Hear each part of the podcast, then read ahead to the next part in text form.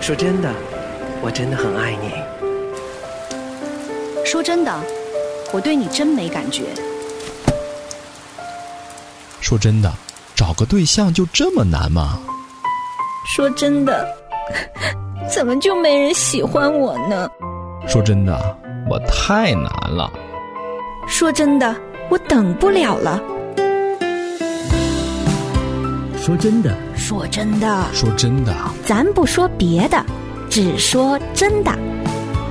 我是林真儿，您的婚恋扫雷手，陪伴您谈谈情，说说爱。咱不说别的，只说真的。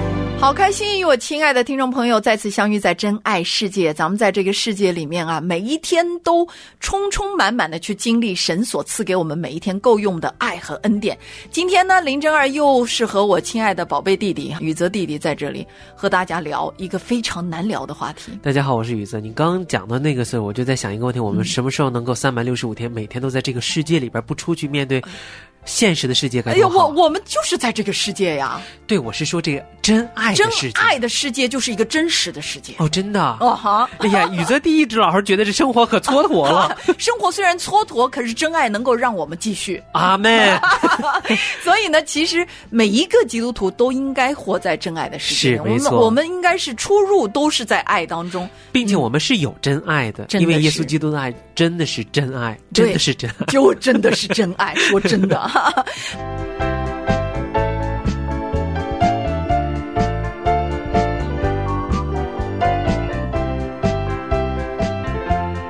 那在今天的话题当中呢，我们上一次其实我们聊过了，就是关于试婚的这个话题。是是。其实很多人试婚呢，也不仅仅说是出于说我想要知道我跟他生活在一起能不能够适应，其实很多时候都是一个对自己的情欲不能够控制的一个借口。没错，在上期的节目当中，我们讲到情欲的问题。其实前几天我在读精灵修的时候，我看到《创世纪》里边的一段话，非常的羡慕。其实就是以撒和利百加。是经文当中有一句话，我觉得非常的。唯美。很美，他说：“以撒的心得了安慰。我觉得真正的婚姻，或者蒙神喜悦的婚姻，或者健康的婚姻，是给彼此带来医治的。非常。而情欲的问题，在上期的节目当中，张仁杰讲到，你也引用了是 C.S. 路易斯的话，就是有很多的时候，情欲其实只是索取。所以我觉得这个是完全不一样。一个好的婚姻，可能是。”不断的给予对方，给予对方医治。当然，在这个过程当中，我们也医治。是，但是呢，我们又不得不面对的一个现实的问题，包括宇泽自己也会面对一个问题，就是情欲的试探的问题。而这个，我觉得是我们基督徒不得不去承认，而又很多时候没有办法去胜过的一个问题。对，你会发现说，可能我们在教会也好，在我们的这个属灵的环境当中，很少有人来帮助我们去面对这个现实，或者我们在教会当中避而不谈这个问题，甚至有。有些人说你谈这个话题呢就不符合圣徒的体统，是。有些时候呢，有些长辈就告诉你说祷告就好了，祷告就好了哈。有些时候甚至教会当中只会去批评那种在面对自己情绪试探时候跌倒的弟兄姐妹们，就告诉他说你这个样子，你以后永远不能结婚了，是。因为你已经伤害了得罪自己的身体，却没有提供给一个道路。和一个方法是告诉他们说，你怎么样去对付你自己的情欲的需要？你怎么样去面对情欲这个事实？这是一个非常非常重要、值得我们思考的问题。无论是教会的牧者，还是我们做父母亲的，还是说我们的这些做大哥哥姐姐的，就是我们已经在婚姻里了，我们别忘了说，好了伤疤忘了疼。我们自己单身的时候，情欲的那一种试探和诱惑和那种需要，也是同样存在和强烈的。没错。那那个。时候我们是怎么去对付的？可能很多人说：“哎呀，我失败了。反正我现在结婚了，我也就不再去想了，忘记背后，努力面前。”哈，所以也没有想过说自己怎么去分享一下当时的挣扎，为了帮助我们现在还在单身的挣扎的过程当中的弟兄姐妹，能够说：“哦，原来我这个样子。”其实不是只有我一个人，没错。哦，原来其实大家都要经过这番的挣扎。那这个呢，会帮助他们更加的敞开自己的心怀，说：“好吧，我愿意做一个透明的人，我愿意神的恩典来浇灌我，我愿意和其他的弟兄姐妹一起来过一个圣洁的生活。”是，刚刚真人姐讲的时候提醒我一件事情，就是以前我在我的认知当中也有很多片面的地方，是我也会觉得说，在教会当中这么圣洁的地方谈性，谈很多一些你知道夫妻之间的事情是。不圣洁的，嗯。但后来有一次，我在学习当中，我忘了是我在看书还是在听一个讲道。到的时候，我才发现，上帝创造的性是美好的，是的，并且上帝的用意是美好的。另外一个，我觉得上帝创造的性欲也是好的，是的，还有情欲都是好的。就像食欲一样，如果一个人没有食欲，就食欲不振了，反而是有病了。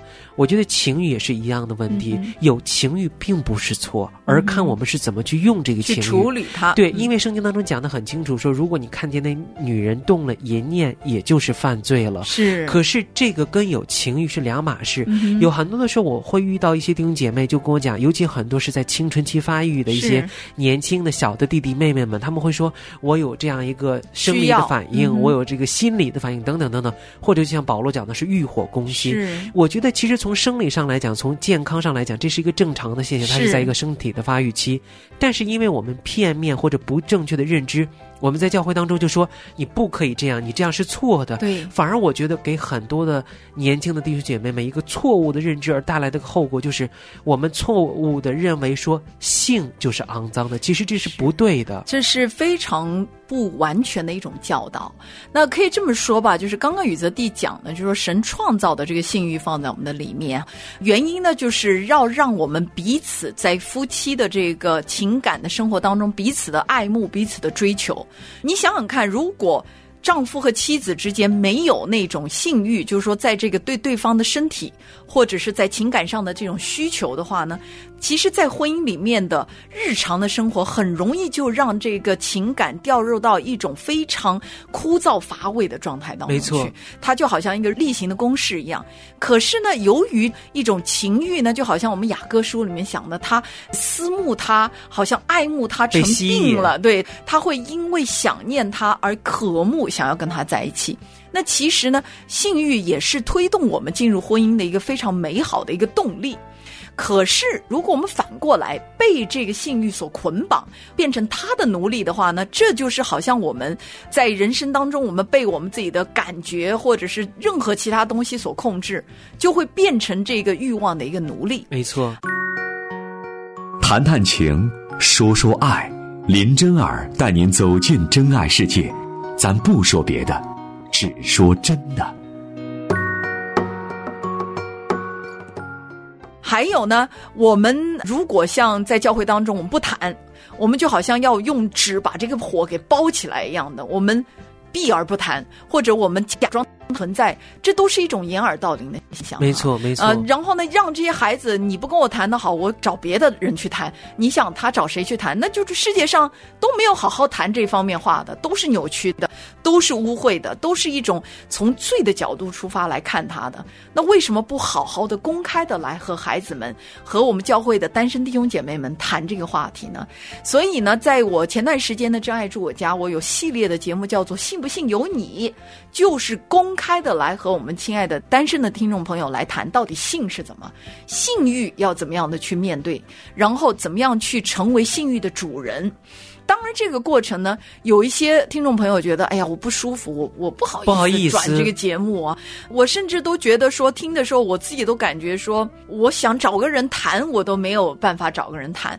那原因就是因为我们的整个这种文化环境，我们的环境，我们本身我们中华文化里面就是一个非常内敛、很含蓄的一个文化。他甚至是把那些所有的，就是说家庭里面的事情，他都认为说家丑不可外扬。是，所以不光光是这。个性的这个问题，很多很多的，包括相处之道啊，夫妻之间的那一种沟通啊，什么，咱们都不拿出来谈，以至于呢，大家都是变成一个，要不就是谈虎色变，要不是谈色虎变，就是处于一种错误的这种状态当中。另外，我觉得在这样一个过程当中，其实情欲也好，性欲也好，这样一个问题，不光是单身的朋友有，已婚的人也有这样的一个问题，因为人的眼目的情欲，今生的骄傲，这本来就是我们。罪当中一辈子要去不断处理的问题，可是在这个过程当中怎么去处理？我觉得有很多的时候，反而可能对于弟兄来讲，在情欲的试探当中，比姐妹们可能受到的，我不知道我这样讲对不对？我的理解是，可能受到的更多一些。可是我记得很清楚，表现不同吧，应该这么说。对，我记得很清楚，就是在我自己的小组当中，我很感谢神，就是我在教会当中，我自己是一个在属灵当中有很长一段时间是处于一个孤儿的状态，就是。实我没有一个属灵的榜样，没有一个属灵的父亲，或者没有一个辅导这样子。可是那时候我就一直在祷告，祷告很多年以后，我发现我在教会当中有一群，应该说叔叔伯伯。一开始的时候呢，我来到这个团体，我非常不喜欢，我就觉得说大家他们都太老了，太老了。有的时候一进教会都谈论退休计划，我现在说哦，我 have a long way to go。可是后来我发现他们在一起的时候也会谈论他们的一些软弱，而面对情欲的试探，我发现一个很好的方法就是我们来谈论它，对，我们不压着它。而最重要的是，当你会发现周围的人跟你有一样的这样一个认知的时候，你才发现说哦，我的 shame，我的羞耻不是羞耻了，我可以跟他们一起来谈论。是我上大学的时候，每一个周二呢，我们都有这样一个活动，就是我们全校是 option。是呢，就是可以选择性的。我们在一个大堂当中呢，就是谈论黄色录像啊、性试探呐，甚至后来我们还谈到同性的问题。那很多的男性朋友们、这个弟兄们，都在这个过程当中谈论他们自己的一些挣扎、各个方面的一些挫折。我们在每一次的会议当中都会请到很多的一些牧者来，有的时候不一定是我们学校的老师，都是其他教会的牧者。是，你还有一次哈，有一个牧者就。在现场就给我们讲到他在性上面的犯罪，哇哦，包括他在性上面的跌倒，他。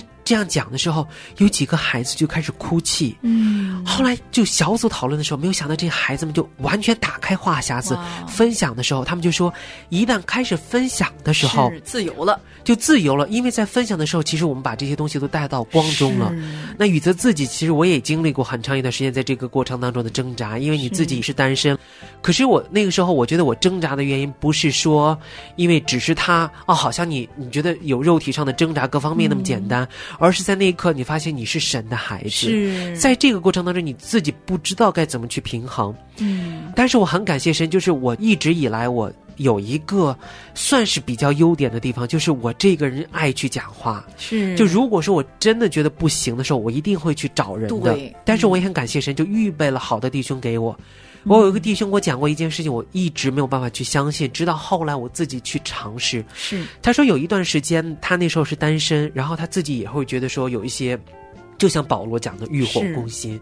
他是一个敬拜者，他自己非常的爱主。有一段时间，他就是每一周五的晚上八点准时上床睡觉，早上六点他就去公园，带着他的吉他，带着他的日记本，带着他的圣经，他就完全是一上午自己的敬拜。是他说：“你知道吗，雨泽？那段时间我真的就发现，我对于女生，对于爱情没有那么多的向往，以至于后来有一些弟兄姐妹就说。”哎，你要不要公公公开你是同性恋？因为他长得也很高大，很帅气。是，但是他现在已经有结婚有孩子，他完全不是同性恋。只是他跟我讲，他说你知道吗？那一刻你才发现，说肉体的情欲对你来说不需要了。他说了不需要了，我完全没有办法相信一个男人不需要了。后来当我真的是有一段时间，我自己花时间跟主在一起。后来我为了这个，我还自己给自己买了一个戒指，因为那是一个四十天的洁净祷告。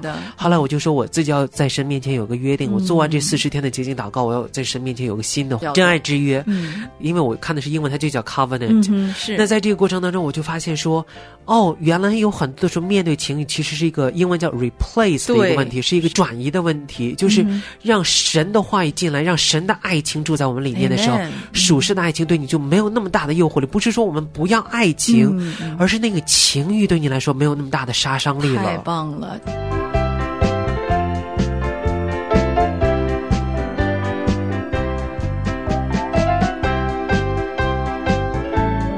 好了，我们今天这个话题实在是太重要，所以我们太长了，录不完了，我们就得要下一期的节目继续聊，好吗？下一期也讲不完，那下期节目讲完，我们以后再讲，好吧？行。行，姐说了算。反正我这宇泽弟，我是随时把他召唤来的，就是一个楼上楼下的问题。他欠着我的，我这么爱他，我整天给他张罗他。咱都欠了福音的 债，真的还不完。讲错了，他没欠着我，他欠着主的。